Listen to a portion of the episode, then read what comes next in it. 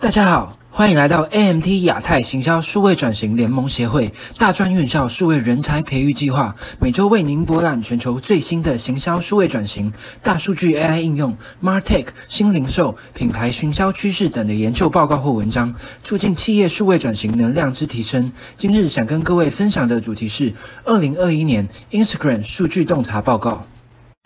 首先，我们来看一下为何企业要经营自己的社群账户呢？根据 Party Post 网红行销媒合公司的调查，超过九十 percent 的行销人认为，二零二一年的行销主轴将投入于社群行销。社群行销快速且可量化的特性，成为行销人指定最佳的行销工具。但在企业资源有限的情况下，我们如何将资源花在刀口上呢？这便是下一个值得关注的问题。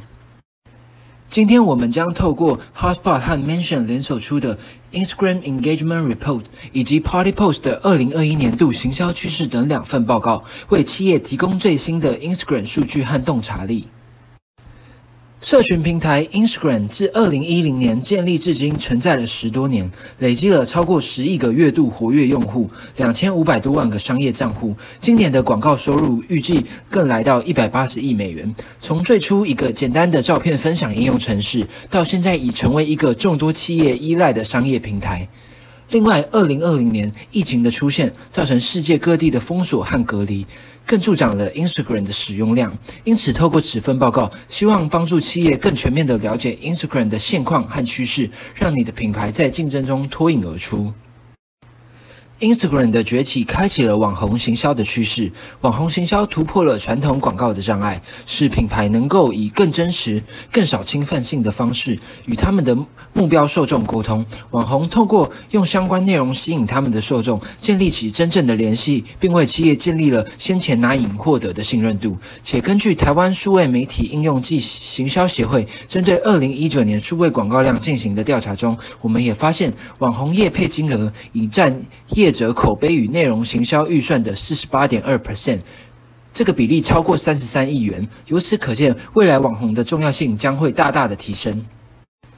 根据 Party Post 过往的案例统计，在同预算的规划下，透过伪网红分众沟通的成效，比找单一个大网红有效得多。因此，建议企业可以善用例如网红配方以及 Party Post 等第三方媒合公司，针对 KOL 与 KOC 进行更进一步的分析，直接针对创作者进行筛选，在公开授权的情况下，可以快速的筛选出符合您行销目的的创作者，帮助您用最小的资源达到最好的行销效益。再来，我们可以看到画面中的图表。这张图显示不同产业的平均粉丝数。可以看到，若以产业别来区分，今年前五大受欢迎的产业分别是：第一个家居汽车业，第二个内容和 App 业，第三个媒体和出版业，第四个政府单位，以及最后一个非营利宗教组织。从这样的趋势可以观察出，过去几年最受欢迎的美妆时尚产业，已经相对的不那么受关注。也可以发现，现在用户关注更多的是社会的趋势，或是内容的一个走向。再来，我们若以贴文的形式来观察互动率的表现，从上图可以看出，无论从留言数还是按赞数来看，今年多图一文以及影片类型的贴文互动率都比一图一文形式的贴文。的互动率来得更好，但仍建议先弄清楚哪个 Instagram 指标与您的业务最相关。例如卖车的，或许用视频来呈现车子的性能，比用多图一文形的形式来呈现更加的适合，并在此基础上再来改善您的互动率。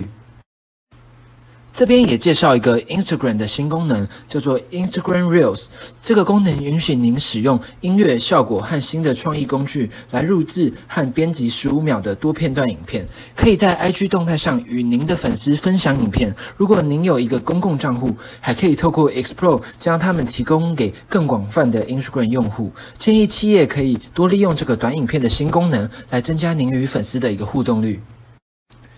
接着有人说，一张照片胜过千言万语。那么，为什么我们要花那么多时间来想出一个完美的文案呢？文案有能力提供更多的背景，帮助观众更好的了解你的品牌和产品。那究竟多长的 Instagram 文案会最备受欢迎呢？根据此份报告的调查，文案越长，它收到的互动率就越高，而其中又以一千到两千字的内容互动率最高。故企业发文时，除了要注重前面所提及的画面呈现之外，更要强调。文案的故事性，才能更有效的提高互动率。再来，我们看到 Hashtag 这个功能和互动率的关系。Hashtag 是帮助用户来搜寻特定内容的关键词。使用 Hashtag 是一种有效的方式，将您的内容曝光给关心这个议题或是主题的受众。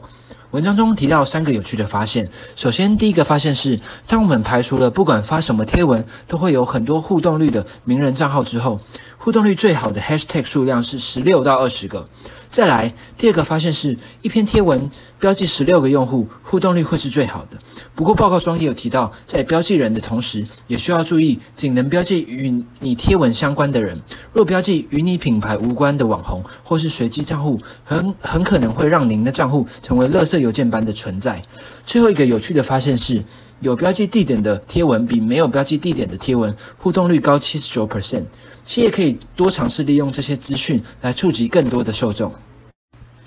接着，我们看到互动率前五高的 Hashtag 中，唯一的品牌是 TikTok。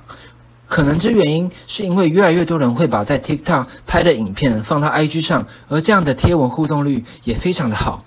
这边再一次说明了短影音的趋势以及重要性。接着，报告中也有提到，下午六至八点发出的贴文互动率表现最佳，且若以天为单位来观察，可以发现一周中每一天的互动率表现是相似的，但星期天的互动率略高于其他日子，星期二和星期四的互动率则略低于平均水平。当然，此数据仅供参考，人会因为企业本身的产业以及受众不同而有差异。总而言之，通过了解您受众的使用习惯，可以增加您品牌的曝光度以及互动率。综合上述所讨论的各个数据，我们得以了解目前全球使用 Instagram 的现况以及趋势。而和其他社群平台一样，成功的品牌曝光伴随着的正是这些不同的决定因子。而这边再帮大家复习一次：企业若要能够有效的提升互动率、用户习惯、短影音和网红行销这三点，将会是未来至关重要的关键。当然，再次强调。这些数据仅供参考，但也建议企业应该时时刻刻关注自己官方账号的这些指标，并跟上上述所提及的这些趋势，来增加您与粉丝的互动率。